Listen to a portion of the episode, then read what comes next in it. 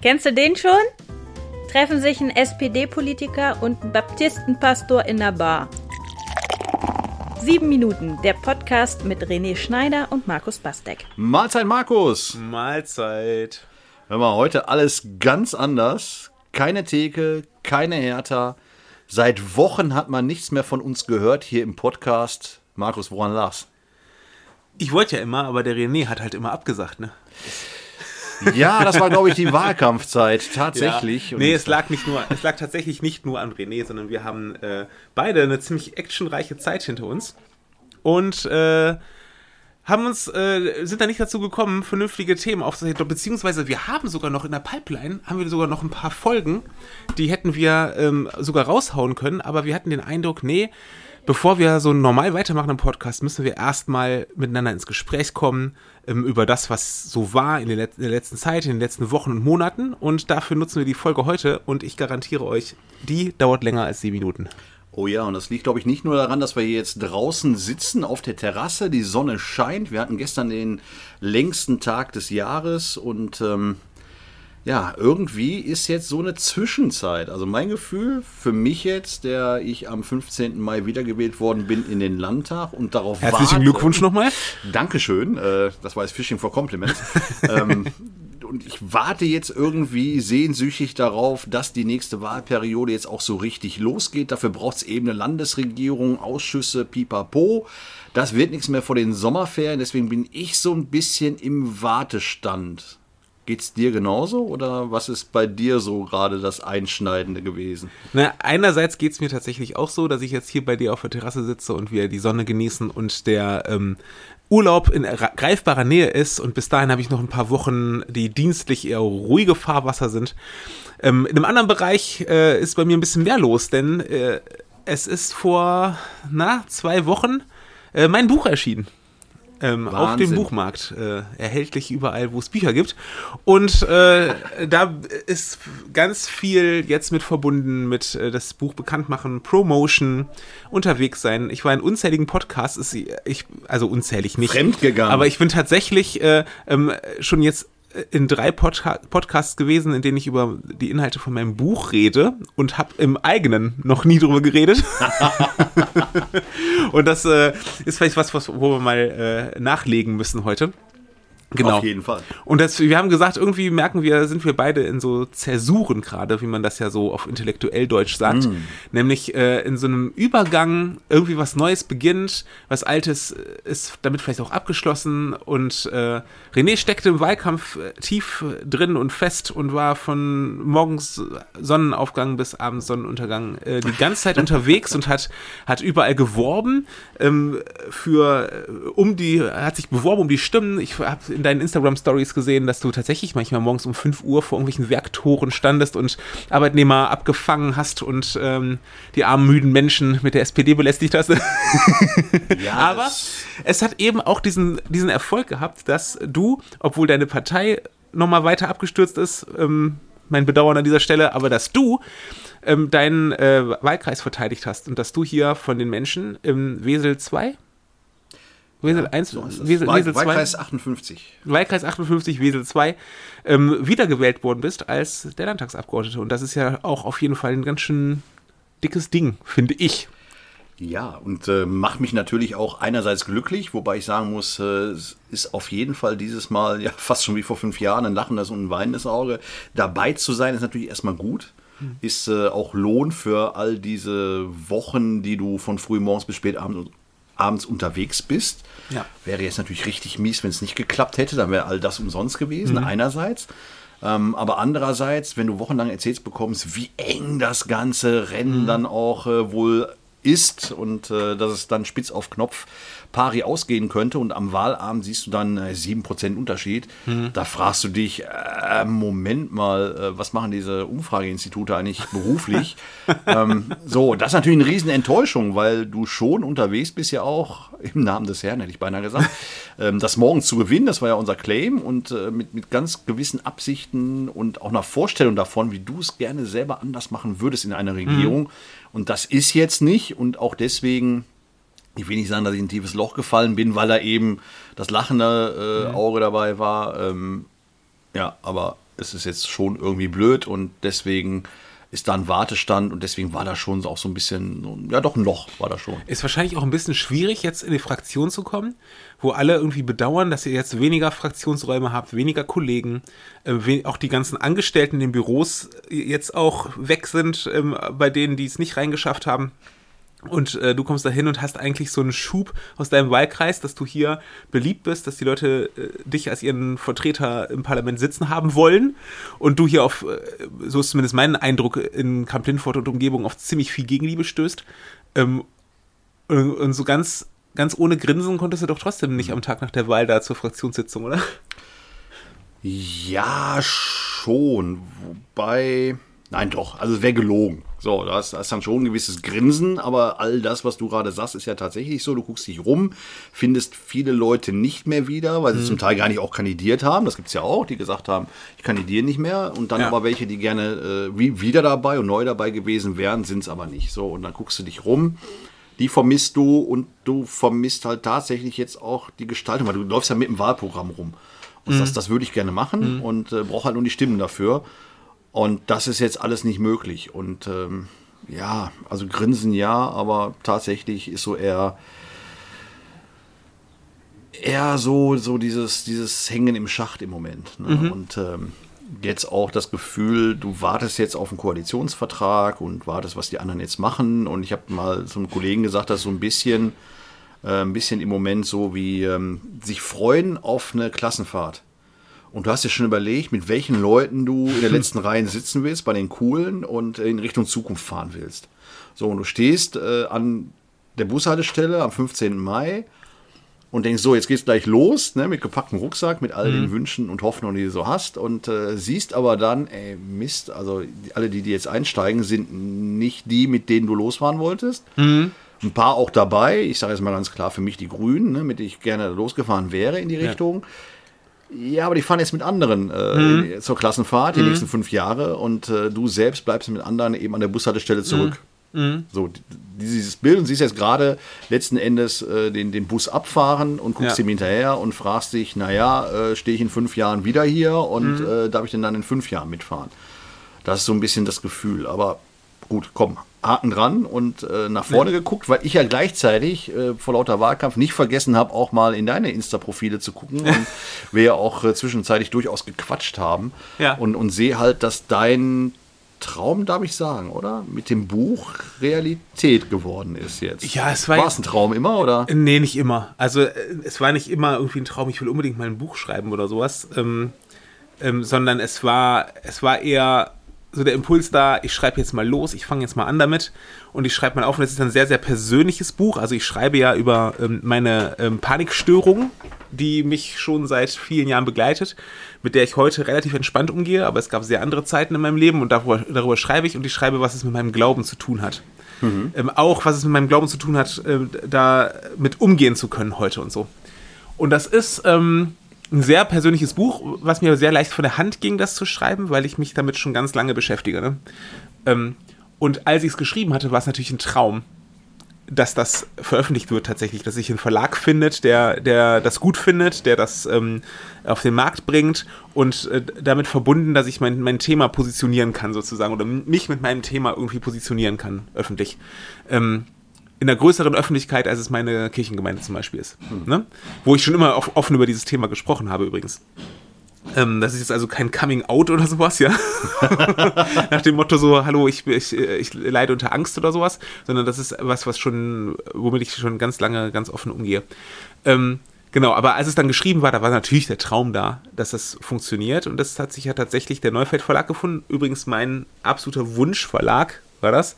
Der Neufeld Verlag in Cuxhaven, ein ganz kleiner inhabergeführter Verlag, der aber schon seit, ich meine jetzt 18 Jahren ähm, auf dem christlichen Buchmarkt aktiv ist und ähm, es wäre zu viel gesagt, wenn man sagen würde, der, der, mischt den auf, den Buchmarkt, aber es ist schon so, dass es ein, für die Größe des Verlags er ziemlich viel Impact hat, hm. so, auf dem christlichen Buchmarkt. Und das wird gesehen und gelesen, was die so machen. Und das war immer mein, mein Traum, dahin zu kommen. Die haben einen, einen Schwerpunkt auf Behinderung, weil die ähm, zwei Söhne des ähm, Verlagsleiters beide das Down-Syndrom haben und ähm, er deswegen ganz viel Literatur veröffentlicht im Bereich, im christlichen Bereich mit Umgang mit Behinderungen und ähm, behinderte Menschen auch nach vorne zu bringen, zu repräsentieren ähm, und so weiter. Das fand ich immer einen sehr schönen, guten Ansatz. Und der zweite Ansatz ist, ähm, äh, dass sie gerne Gottes Liebe ähm, ähm, in Form von Büchern unter die Menschen bringen wollen. Und zusammenfassend sagt der Verlag über sich, stellen sie sich eine Welt vor, in der jeder willkommen ist. Mhm. Das ist so dieser Claim des Verlags. Und das ähm, hat mir immer sehr gefallen. Und das ausgerechnet dieser Verlag dann tatsächlich auch nach einer ordentlichen Bedenkzeit, weil viele, ich glaube, durch Corona reichen ziemlich viele Autoren, ziemlich viele Manuskripte ein. Alle haben jetzt mal Zeit, das runterzuschreiben, ja. was sie runterschreiben genau. wollten. Ja, ja. Obwohl es bei mir gar nicht so war. Ich habe das im Lockdown geschrieben, mit Homeschooling und allem Tara. Ich hatte eigentlich überhaupt gar keine Zeit, ein Buch zu schreiben.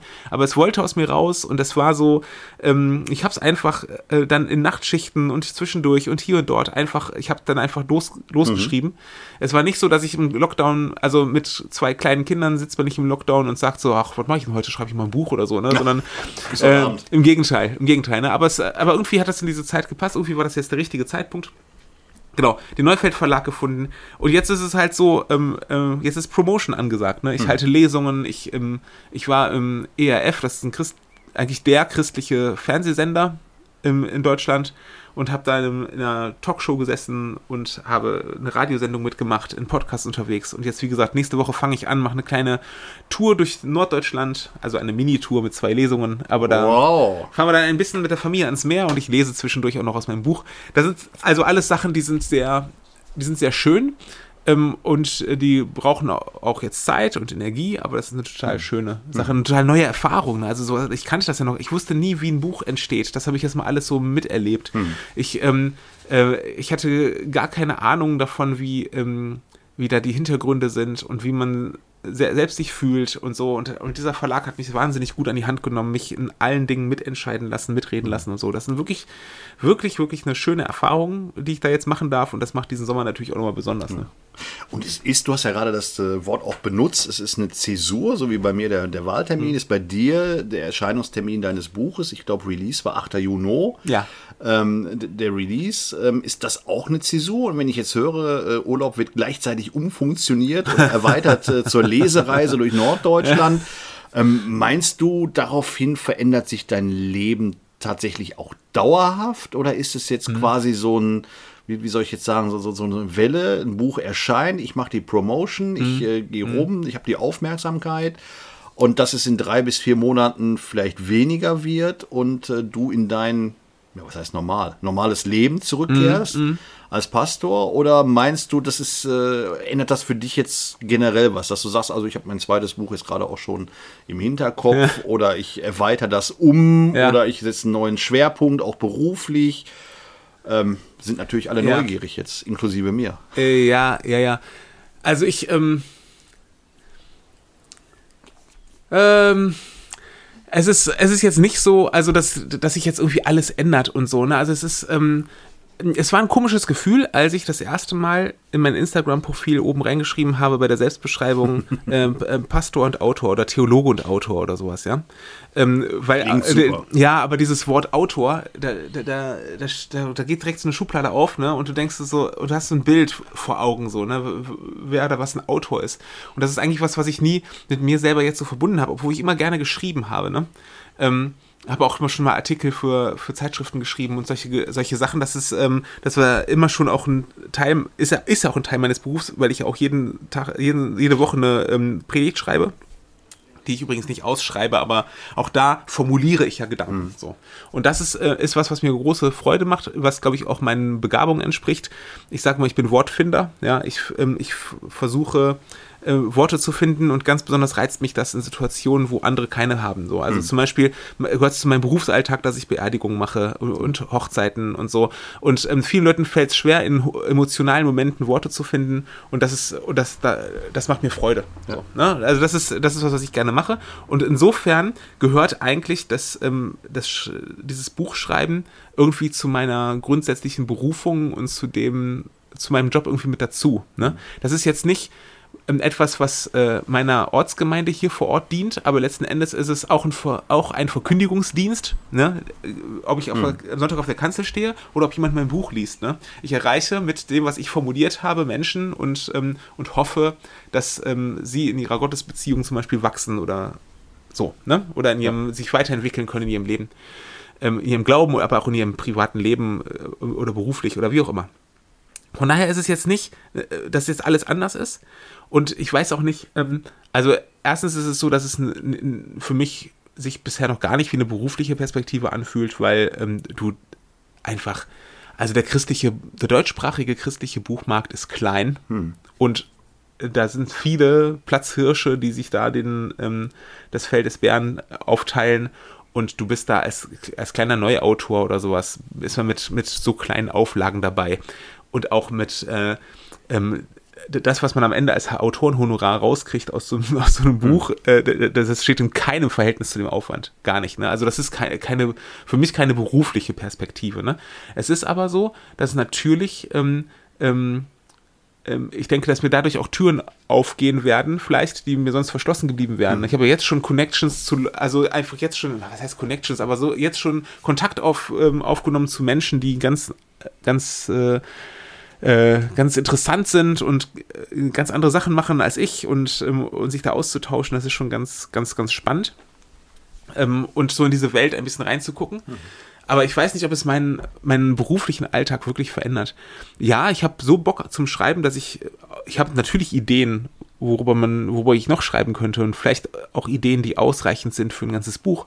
Aber ob das wirklich was wird, hängt erstens davon ab, wie, wie erfolgreich mhm. dieses Buch jetzt wird. Das ist, das ist ja völlig unklar, ne? wie, wie gut wird das laufen und wie werden da die, ähm, wird da die Resonanz drauf sein. Davon wird es ja maßgeblich abhängen, ob ein Verlag mir nochmal ein Buch anvertraut oder mhm. mir nochmal vertraut, dass ich ein Buch schreibe.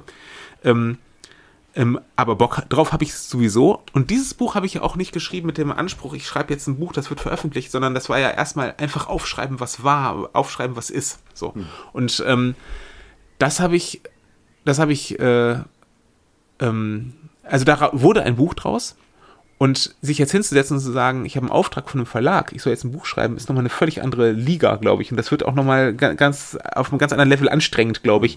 Und äh, das steht jetzt erst noch in der Zukunft. Da müssen wir mal gucken, was, was wird passieren. Keine Ahnung. Also, falls der Verlagsleiter David Neufeld diesen Podcast hört, weiß er schon mal Bescheid. Bewerbung ums nächste ich, ich, Werk. Ich bin bereit, ja, aber. Nein. Ja, aber, aber das, ähm, das, das, ist ein wichtiger Punkt, finde ich, weil du sagst, ich weiß nicht, ob es mein, mein, äh, mein hm? berufliches Leben verändert. Aber ich sag mal umgekehrt, auch wenn es das nicht tut, hast du ja quasi eine, eine Perspektive, die eröffnet, mhm. dir ein Berufsfeld eröffnet, dir einen, ja, eine Perspektive, ich bleib mal bei dem Begriff, mhm. eröffnet, die du jetzt gesehen hast, in der du unterwegs bist. Äh, ja, ist dieses saloppe äh, Sprichwort immer, wer einmal leckt, weiß, wie es schmeckt. Äh, und, und, und das äh, triggert einen natürlich mhm. an, dass man sagt, boah, jetzt habe ich das mal gesehen. Und mhm. Wie, wie stark ist da, äh, ich meine, gut, du bist jetzt noch mittendrin erstmal in den mm. Erleben ja auch mit den ersten Lesungen, Lesereise, nenne ich sie jetzt einfach mal trotzdem, auch wenn du so tief gestapelt hast, also die Lesereise in Norddeutschland. Ähm, wie stark meinst du, kann das am Ende werden, diese, werden dieser furchtbar betörende Virus, ja, so ein richtiger Autor zu sein? Was heißt ein richtiger Autor? Also meinst du einen Versuchen sozusagen. Einen hauptberuflichen Autor oder was meinst du damit? Also ja, aber einen weiteren Schwerpunkt mhm. oder äh, ich meine, gut, jeder hat ja eine gewisse Kapazität an Energie, mhm. an, an mhm. Zeit zu sagen, ach, da investiere ich jetzt mal mehr Zeit rein, mal gucken, was sich da noch so draus mhm. ergibt. Mhm. Also das kann ich mir auf jeden Fall vorstellen. Also diese Perspektive ähm, ist für mich auf jeden Fall da. So. Ähm, ich muss trotzdem vorsichtig sein, weil ich muss jetzt abwarten, was die was die, ähm, die Rückmeldungen auf dieses Buch sind. Also einmal die Rückmeldungen an der, an der Ladenkasse, ja. So, die sind einfach auch wichtig. Ne? Die sind ja wichtig für einen Verlag, dass der, ähm, dass der mit einem Buchprojekt äh, ein Plus macht, sage ich jetzt mal. Ähm, für mich jetzt selber weniger. Ja, also ich, ich, ähm, das ist ein, wenn da was bei rumkommt, ist das ein schönes Zubrot, aber das ist nichts, wovon ich jetzt gehaltsmäßig abhängig bin oder wovon, wo ich jetzt feste rechnen muss oder sowas. Von daher ist, ist das eine ziemlich freie, ja. äh, ziemlich, gibt mir ziemlich viel Freiheit. Ne? Und ich ähm, warte auch ein bisschen darauf. Also ich habe zwar Ideen ein Buch zu schreiben, also mehrere Themenideen oder so, aber ich warte drauf, bis mich eins wirklich so packt, hm. dass ich ähm, äh, dass ich da auch Bock drauf habe, so ähnlich wie es jetzt bei diesem Buch war. Ich weiß nicht, ob ich nochmal so ein persönliches Buch schreiben kann, weil jetzt habe ich eins über mein Lebensthema geschrieben ja. und jetzt weiß ich nicht, äh, so, ne, jetzt, also so persönlich kann es nicht nochmal werden. Ähm, aber vor allem will ich mir nicht das jetzt versauen, indem ich mir den Druck mache, irgendwas machen zu müssen, ähm, was sich vielleicht gar nicht natürlich anfühlt. So, ne? Also, ähm, ich, ich glaube tatsächlich, diese Perspektive ist da, aber dieses Autorending ist für mich was, was ich, was ich mir nicht kaputt machen lassen möchte, irgendwie. Ähm, äh, ne? Also ich, ich habe da, ich habe keine Lust drauf, ähm, äh, dass das zu einer Pflicht wird, dass das zu einer, Anstrengung wird. Oder, also anstrengend darf sein, aber, aber mhm. nicht so, weißt du, dass du da sitzt und sagst so, ah, ich muss dann noch mal ein Kapitel für ein Buch muss, schreiben. So, ne? so. Und da habe ich, äh, hab ich keine Lust drauf und ich habe den Eindruck, dass es bei, äh, also es gibt wenige, sehr wenige christliche Autoren, die die davon leben können, sozusagen. Ja? Mhm. Also das ist, das ist verschwindend gering und das sind Leute, die sind wirklich massiv bekannt. So. Und das ist weit weg von mir. Aber die, ähm, aber es gibt ja auch Autoren, die Romane schreiben, die davon leben können, weil die einfach noch, noch mal einen viel hm. größeren Markt haben und so. Und da, glaube ich, ist eine gro ganz große Gefahr, dass du halt, dass sich das auffrisst, dass du das jetzt an das nächste Projekt und du musst mhm. und so. Aber das ist ein kreativer Prozess, der funktioniert nur, wenn du inspiriert bist und, und Bock drauf hast und so, ne? Und nicht, mhm. wenn du liefern musst. Und ich, da, da, also es ist deutlich kreativer natürlich, ähm, deutlich künstlerischer als, als mein normaler Job. Das reizt mich auch aber es hat auch seine Gefahren. So. Wobei, ich sag mal, dein normaler Job, du hast ja gerade schon geschildert, Worte zu finden, sind quasi die kleinen Miniaturen, hm. die du äh, auch Zeit deines Berufslebens sicherlich geschrieben hast oder erdacht hast. Ist ja nicht alles äh, immer bis ins Kleinste aufgeschrieben. Und das ist jetzt mal sozusagen ein äh, Opus Magnus, um jetzt mal auf die Kacke zu hauen. Ähm, so, also einfach mal was wesentlich Größeres. Ich habe mich gefragt, ähm, dein Lebensthema, hast du gerade selber gesagt, äh, Stichwort Angst oder Thema Angst. Ganz schnell ist man ja dabei, wenn man so ein Werk geschrieben hat, dass man plötzlich, ich sag mal, vielleicht auch als der Experte zu dem Thema wird mm, und dann gefordert mm. wird, ja, du hast ja schon mal über Angst geschrieben, kannst du noch mal eins schreiben mm. und noch mal eins und noch mal eins. Mhm. Ähm, wäre das eher dein Anspruch, also quasi diese, diese Fachmann, diesen Fachmannstatus? Ja, ja. Oder, das ist ja die zweite Facette, es geht ja hier um Religion und Gott ähm, zu sagen, nee, nee, das ist mein Thema, das ist der genau. rote Faden. Ja, und dann ja. kann es, äh, ich sag mal, im nächsten das Thema Mut sein oder äh, so, aber eben in Zusammenhang mit Bibel, mit Gott, mit Verkündung. Was das ist, ist dein Anspruch. Definitiv letzteres, weil ich kein Fachmann in Sachen Angst bin. Also ich. Ähm, das wird immer so gerne vermarktet von mir, ja, weißt du? hat einer genau. Buch rausgebracht, jedes Mal, wenn das Thema Angst, sagt mhm. der Redakteur, dann müssen wir mal den Bastek anrufen, der wird uns dann ein drei Minuten Interview geben. Genau. Und ich bin einfach ich bin so, so gesehen Experte, weil ich, weil ich selber da war, dann meinen Lebensweg mit hab so und da auch einiges durchlitten habe und aus der betroffenen Perspektive berichten kann. Ähm, ich merke aber jetzt schon, ähm, dass wenn Feedback kommt von, von TherapeutInnen, ne, hm. die, ähm, die Fachleute sind für dieses Thema, das ist ganz interessant, ähm, weil auf der einen Seite ist es so, dass ich manchmal denke so, ähm, okay, äh, ja, ich will nochmal klarstellen, ich habe hier als Betroffener geschrieben, ne? Und ich bin kein Fachmann und ich bin nicht der ähm, Psychologe. Ich, ich, kann dir nicht, hm. nicht sagen, wie eine Therapie bei Angst funktioniert, weil ich habe nie selber eine gemacht und ich bin auch kein Therapeut. Ne? Hm. Ähm, ich weiß gar nicht, wie man das angeht. Das heißt, ähm, ich habe nicht nie den Anspruch gehabt zu sagen, ähm, folgendermaßen wirst du die Angst wieder los oder sowas. Ne? Und deswegen, wofür ich Fachmann bin, weil ich Theologe bin, ist, ich bin, ich, ich bin äh, Jetzt muss ich aufpassen und mich nicht zu weit aus dem Fenster hängen, weil ich weiß, dass es auch viele Leute gibt, die da sehr viel äh, fachmännischer noch sind als ich. Ähm, aber ich bin Fachmann für Theologie, für Bibel, für ähm, äh, Gemeinde und Kirche. Und das ist, und, und da, das ist das Gebiet, wo ich mich sicher fühle, mhm. ne? Und sicher bin.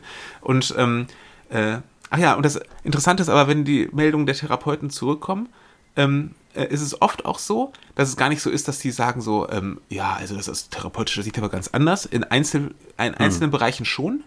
Ja, dass sie sagen so, oh, da will ich aber als Therapeut nochmal eine andere, einen anderen Akzent setzen oder so.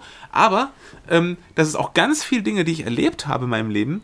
Ähm, da, da, sagen wir Therapeuten, ich würde es mit einem Angstpatienten genauso machen. Hm. So, nur dass es halt bei mir kein Therapeut war, sondern dass es irgendwie Gott war, der mit mir in so einen Weg, so einen Weg gegangen ist, wo mir heute Therapeuten bestätigen, ja, So, also so würde ich das, so diese Art der Konfrontationstherapie, die würde ich wohl auch machen mit dem Patienten. Mhm. So, ne?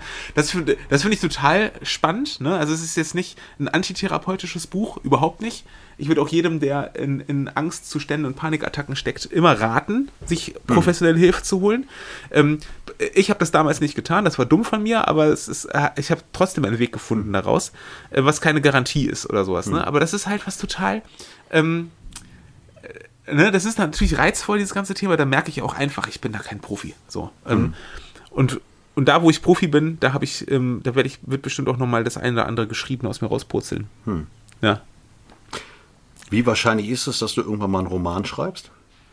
Weil das ist jetzt eher Sachbuch, auch wenn es natürlich vom, ich will Mhm. Ja. nicht sagen Storytelling lebt, aber Ja, davon ja. lebt, dass du eben von dir berichtest. Es ist, es sehr persönlich. Ja. Sa Sachbuch, Schrägstrich, Autobiografie, ne? Es ist so, so eine Mischung aus beidem. Ähm, ja, ein Roman ist. Ähm, beim Roman stelle ich, ich stelle mir das total schwer vor, weil ähm, ich habe immer auch überlegt, mal Geschichten zu erfinden, so, ne? Ähm, aber, aber ein Roman ist eine erfundene Geschichte. Und da musst du sehr, sehr konzeptuell rangehen und das sehr gut planen, weil diese Geschichte ja kohärent sein muss am Ende. Ne? Also was Oh in ja. einem Mo- äh, Roman und erst recht im Krimi niemals geschehen darf, ist, dass es, dass es einfach unlogisch ist. Was, also, oder du am Ende eine Wendung hast, die aber nicht erklärbar ist. Also, also, also die du, die Und einfach dann nicht wurde passt. er wach. Ja, ja, genau, genau. So, ähm, ähm, und ich glaube, da kann man sich im Schreiben ganz furchtbar verstricken in, in, in so einer Story, aus der du nicht mehr rauskommst, weil die einfach das irgendwann nicht mehr weitergeht, so, ne? Und das, das heißt, ähm, die, die wirkliche Leistung von einem guten Romanautor ist ja, oder Autorin, ist ja, ähm, ein, ein richtig geiles Konzept zu haben und diese Welt, die sie da beschreiben, auch wirklich darin einzutauchen und die durchdrungen zu haben, so, ne? Und was ich gemacht habe, ich habe geschrieben, was wirklich passiert ist. Ja, ähm, und, und Ja. das, das ist natürlich kohärent, so, sofern ich mich richtig erinnere an die Dinge, die ich da aufschreibe, sind ja auch schon 20 Und selbst Jahre her. wenn nicht, dann Ja. äh, Das ist kohärent, weil es wirklich so passiert ist. Das ist die Realität, ne?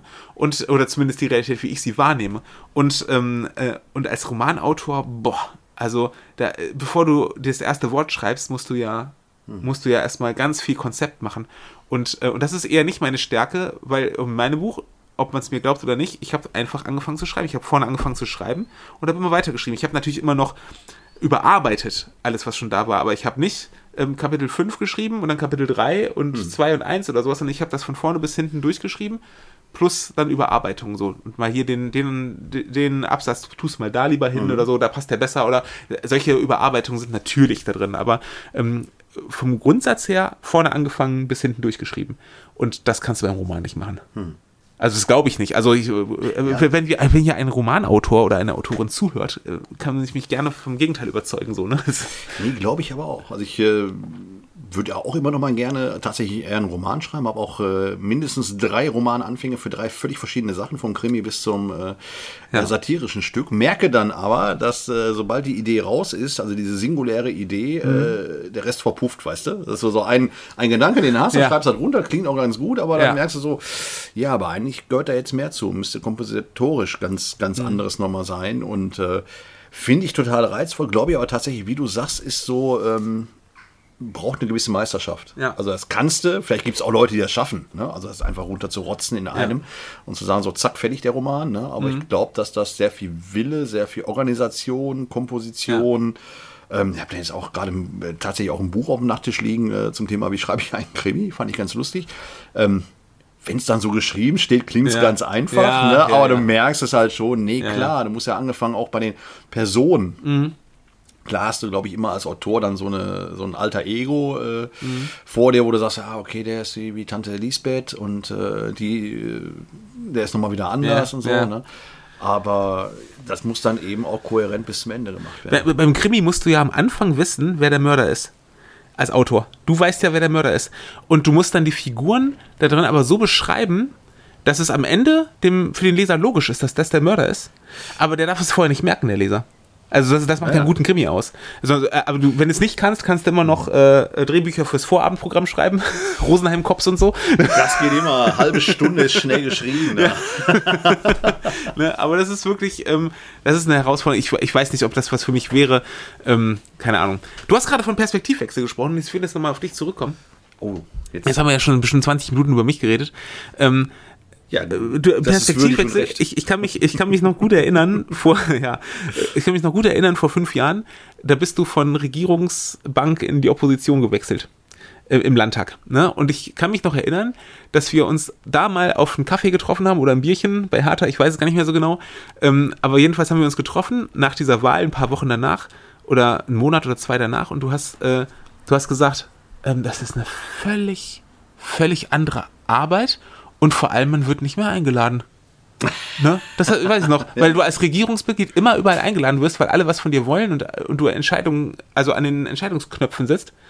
Ähm, und, und plötzlich hatte ich keiner mehr eingeladen. Ähm, also keiner wäre übertrieben, Frage, aber das Interesse ja, ja. erlahmt, ja. Ja, und Frage Nummer eins, wie hat sich das in den fünf Jahren entwickelt? Und Frage Nummer zwei ist, ist jetzt, wo du von Opposition in Opposition gehst, in einem völlig anderen Setting jetzt, mit einer anders aufgestellten Regierung dann, die du zu kritisieren hast und der du auf die Finger zu schauen hast und so weiter. Aber ergibt sich hier jetzt nochmal so ein ganz krasser Wechsel in der Arbeit? Also erstmal, damit äh, keiner der Hörerinnen und Hörer denkt, Mensch, die arme Sau, der wird nirgendwo mehr eingeladen. Also es Bei Hertha ist er immer willkommen. Kriegst schon noch Einladungen. Interessant finde ich eben auch umgekehrt, wenn du selber einlädst, du bist halt unsexy. Ne? Also äh, mit der Opposition, ja, ist nett, gehst du mal hin. Ne? Mhm. Aber Regierung ist halt immer sexier. Das heißt, äh, wenn du selber einlädst, wird, wirst du auch immer mehr äh, Feedback bekommen, wenn du selber in der Regierung bist. Ähm, interessant, jetzt mal mitzuerleben, das war dann auch mein erstes Mal, so am Ende von fünf Jahren Opposition bei Meinungsumfragen, die sagen, oh, SPD könnte durchaus stärkste mhm. Kraft werden, mhm.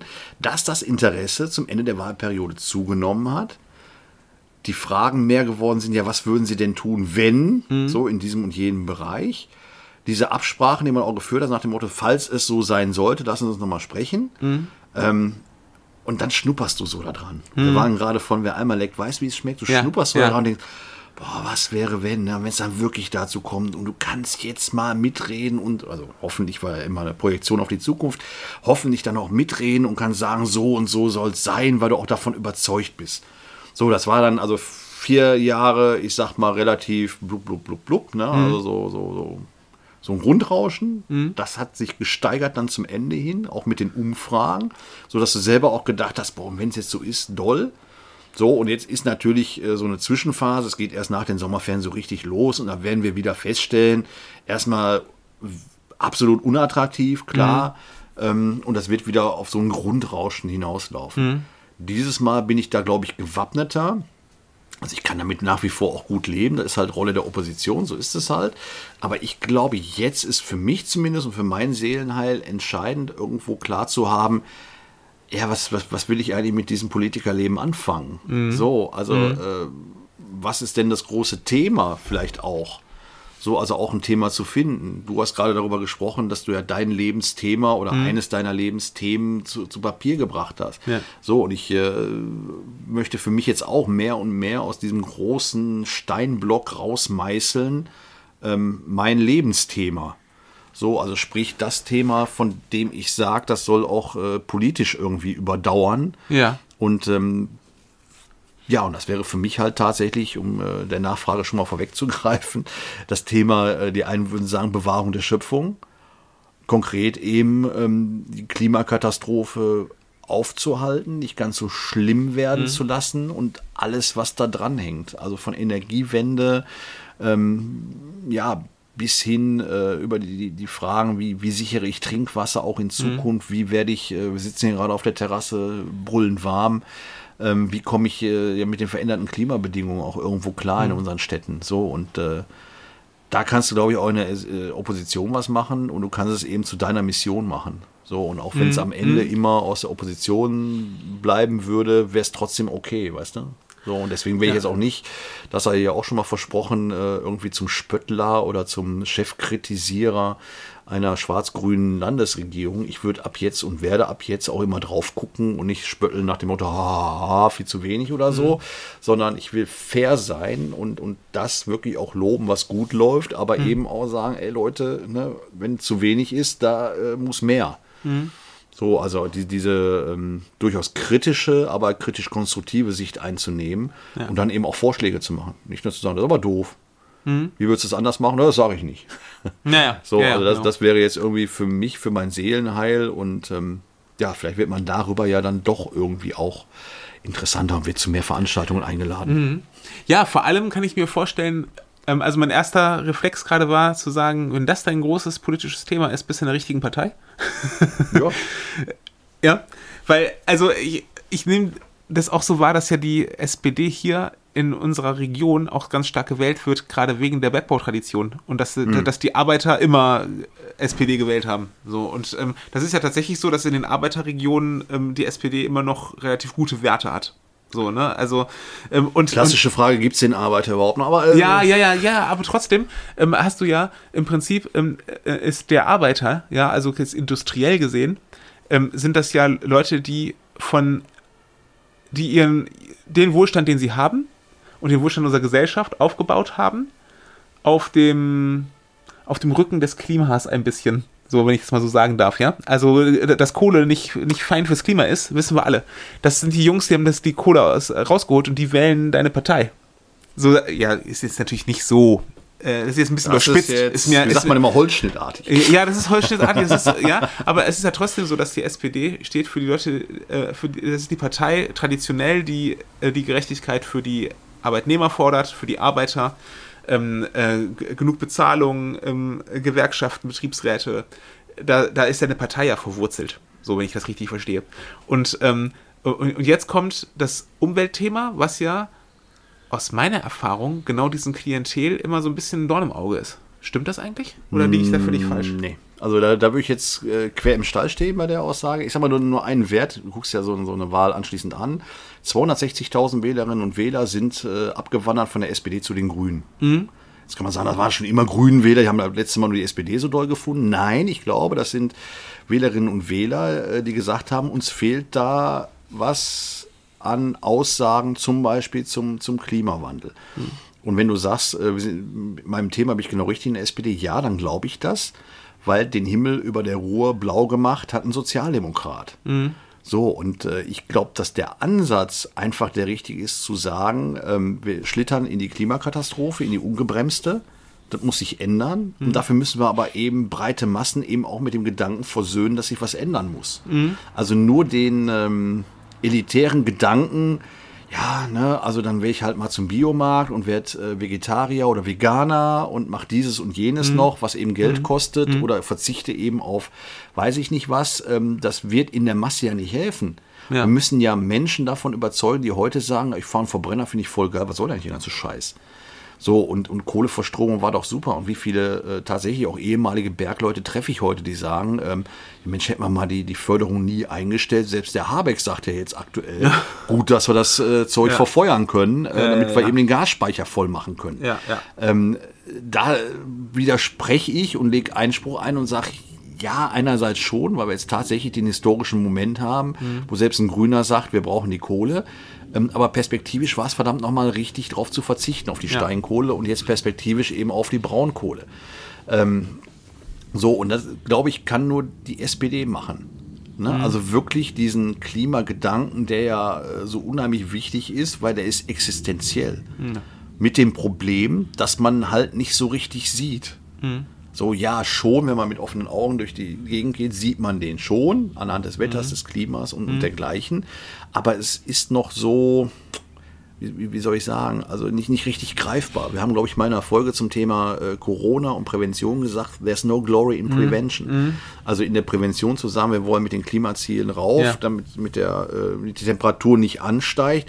Sagen, ja, was soll denn? Ne? Also ist doch schön, mal einen warmen Sommer zu haben, also ein Kack. Ne? Also diese komischen Aussagen, das nicht sehen wollen oder auch noch nicht sehen können. Ja. Mit dem Problem, wenn erstmal die Bude brennt, im wahrsten Sinne des Wortes, dann ist es eben zu spät. Dann kann ich nicht sagen, oh, jetzt habe ich es verstanden, äh, können wir nochmal zurückspulen. Dann ist halt kein Zurückspul. Ja. Das deutlich zu machen, aber eben auch auf eine Art, die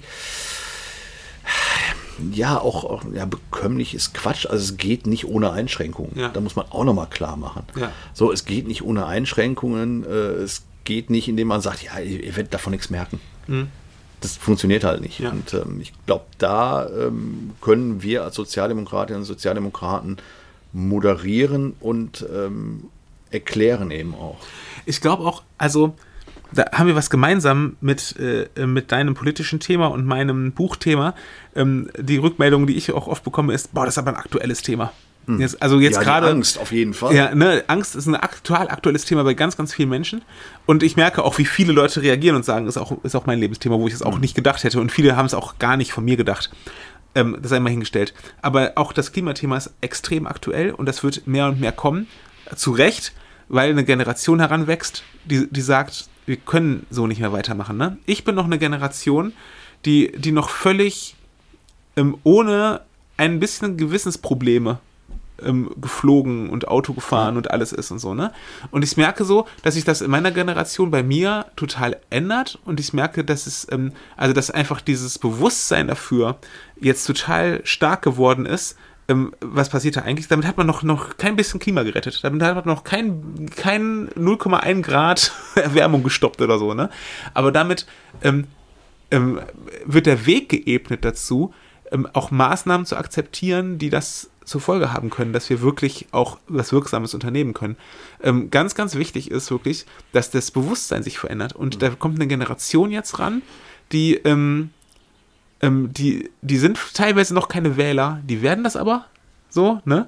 Und, ähm, ähm, und die achten darauf, die gucken darauf, was sind, was sind die Themen, ne?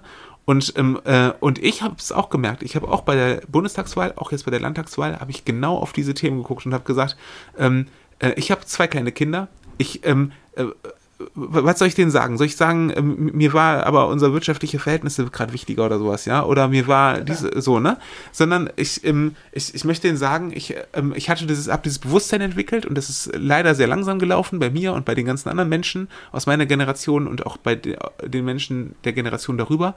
Aber wir haben, wir haben uns auf den Weg gemacht und wir haben versucht, irgendwie uns zu verändern. Und äh, das ist ein Thema, was jetzt mehr und mehr kommt. Und ich merke auch, dass es, dass es schon erste Erfolge hat, weil ich merke, dass natürlich gibt es die Holzköpfe, die, ähm, die mit Fuck you Greta ähm, Mhm. sich, äh, ne, die, die, die werden, aber die werden in 20 Jahren auch noch voll, äh, äh, Vollidioten sein. Ja, Mhm. also das, das ist einfach so. Aber ganz viele Leute, die so wie ich einfach sorglos mit den Dingen umgegangen sind, ähm, haben mehr Bewusstsein dafür. Und wer das Bewusstsein hat, hat entwickelt irgendwann, äh, so Gott will, auch die Bereitschaft zu sagen, ich verzichte auf was, weil das ist jetzt hier gerade wichtig, was hier läuft. Wir sind bereit zu verzichten für unsere Kinder. Ähm, ja, also jeder, der Kinder hat, weiß, ein Kind äh, kostet wie ein Einfamilienhaus, bis, bis es groß ist, ne? Irgendwie, da gibt es ja solche Rechnungen, wie viel, wie viel 100.000 Euro ein Kind kostet oder so. Ähm, oder 100.000, glaube ich, ist was, ne? Ein Eine mehr, das andere Ja, weniger. Genau. Ja, ja, richtig, genau. Und, ähm, äh, und wir, sind ja bereit zu verzichten für unsere Kinder und für unsere Enkel. Aber die Frage ist ja, sind wir bereit, ähm, äh, auch hier zu verzichten, auch auf das äh, ähm, Autofahren, das sorglose Autofahren, wo ich ähm, äh, halt mal 1000 Kilometer durchbrettern kann, weil da, wird, da ist auf jeden Fall eine Tankstelle, wo ich halt einfach wieder auftanken kann. So, ne? Und solche Sachen, ähm, ist es wirklich so dramatisch, da zu verzichten? Ne? Also, ähm, Ist es überhaupt ein Verzicht? Also Ja, ich bin jetzt mittlerweile ja. an dem Punkt, dass ich sage, es ist ja überhaupt kein Verzicht, um auch mal klar zu machen. Ne? Ich meine, klar, es wird immer so definiert, nach dem Motto, wenn ich mit der AI da nicht mehr durch die Welt schippern kann, dann ist es ein Verzicht. Ja. So, und ich frage mich immer, ist es denn wirklich einer? Weil Mhm. wir sind gerade dabei, auf unsere intakte Umwelt zu verzichten. ja. Zugunsten der AIDA und vieler Ja. anderer Sachen. Ja. Aber ist es nicht viel cleverer zu sagen, ich möchte eben nicht verzichten Ja. und, und das Gut einer Wasserversorgung, eines Sommers, den ich ertrage, all diese Geschichten, darauf möchte ich nicht verzichten. So, und, und, und das nochmal klar zu machen, und was ist eigentlicher Wohlstand? Mhm. Jetzt habe ich schon mal zurückgespiegelt bekommen, wenn ich sage, äh, ne, Wohlstand ist doch eine intakte Umwelt und dergleichen. Und deswegen muss man nicht äh, in die Länder Europas, in die Hauptstädte Europas mhm. am Wochenende mal eben einmal hin, zwei Tage da und wieder ja, zurückfliegen ja. für 25 Euro von Weze aus. Nee, äh, es ist Wohlstand zu sagen, ich ziehe mir die Wanderbuchse an und äh, gehe mal ein Wochenende durch äh, wunderschönen Wald. Mhm. So, dann sagt mir halt die junge oder Teile der jungen Generation, ja, das kannst du jetzt sagen, nachdem du jahrelang, ich meine, gut, habe ich nie ja. gemacht, ne? aber das jahrelang genossen hast und mhm. uns verwehrst du das jetzt. Mhm. mhm. So, aber es bleibt am Ende ein Mindset und die Frage, wie bin ich unterwegs und was definiere ich für mich mhm. als Wohlstand und was äh, als Verzicht. Ja. Ja. Lange Rede, kurzer Sinn. Aber so gehen uns nie die Themen aus. Ja. Und äh, ich muss jetzt auf die Uhr gucken. Die Kinder kommen jetzt gleich nach Hause. Ja, ich muss noch ich, Essen aufsetzen. Ich bin auch noch verabredet. Aber ganz, ganz aber komische Themen am Ende ja. einer Folge. Ich finde das total spannend, weil, ähm, äh, weil, wenn ich das mal zusammenfassen darf, ne, ist diese Zäsur, die wir beide gerade erleben, ist, dass wir ähm, Klarheit bekommen und in unsere Lebensthemen investieren. Ja. So, und ich finde, das ist ein total, das ist eine schöne Parallele und total cool. Und das ist, ist vielleicht was, wofür so wir unsere HörerInnen auch einladen können oder nicht. Also zu sagen, äh, beschäftige dich mal mit den, mit den Themen, ähm, die bleiben. Also, wo du nicht sagst, ich mache jetzt hier jahrelang dies, das und dann ist es halt so, sondern wo du sagst, ähm, äh, an dem Punkt kann ich wirklich was verändern und da habe ich auch was beizutragen, da kann ich auch was, äh, habe ich was zu sagen, hm. da, da, hören mir Leute auch zu und ähm, es muss nicht immer das Reden sein oder das Schreiben oder sowas, aber auch dieses, ähm, hier kann ich was verändern ähm, und ein anderer kann das nicht so gut verändern wie ich, weil es ist mein Thema. Ja. Und das zu finden und da rein zu investieren, Leute, nutzt dafür die Sommerpause und darüber hinaus einfach das eure Kraft. Ja, wir, wir brauchen viel Kraft für, für Dinge, die ähm, die auch nötig sind. Ja, viele Kraft dafür, irgendwie äh, genug Brötchen auf dem Tisch zu haben. Wir verwenden sehr viel Kraft dafür, ähm, den Leuten in unserem direkten Umfeld zu helfen, was auch richtig ist. Ähm, verwende ein Stück deiner Kraft ganz bewusst hm. für dein Lebensthema und, und ja. arbeite daran. Weil finde dein Lebensthema. Und finde es und wenn du es schon gefunden hast, ähm, dann, dann investiere einfach da rein. Es muss ja nicht gleich immer alles sein, was du darin investierst und alles andere vernachlässigst aber das eine oder andere darfst du vielleicht mal vernachlässigen ähm, hm. dafür, dass du dich in, in, das Thema reingibst, was, was einfach jetzt wichtig ist. So, und was, was dein Thema ist. Wir beide machen's. Machen es doch auch. Du kannst es auch, ganz ja. genau. Markus, schöner kann ich es am Ende nicht mehr sagen. Ich glaube, das ist die, die Quintessenz äh, von allem, von unserer relativen Sprachlosigkeit in den vergangenen Wochen, wo wir beide ja. äh, auf separaten Wegen unterwegs waren, so unser Lebensthema zu finden. Ich glaube, wir hatten es immer schon im Hinterkopf, aber es ist ja. jetzt nochmal zu Papier gebracht, beziehungsweise mir persönlich auch nochmal klar geworden und äh, deine Empfehlung ist genau die richtige, investiert da rein. Und wenn wir beide halbwegs erfolgreich sind mit dem, was wir tun, dann werden, wird es Menschen geben, die sich weniger von Angst leiten lassen und die, ähm, die mehr Bewusstsein haben für ähm, die Welt, in der wir leben. Und ey, dann hat sich das doch gelohnt. Hm. Und jetzt habe ich keine Härter, die ich um Bier äh, bitte, mittags, äh, mitten am Tag, aber einen Kaffee könnte ich dir noch drücken. Ah, nehme ich. Dann sage ich mal Prost. ja, Pro, Prost, Prost Kaffee. Sieben Minuten, der Podcast mit René Schneider und Markus Bastek.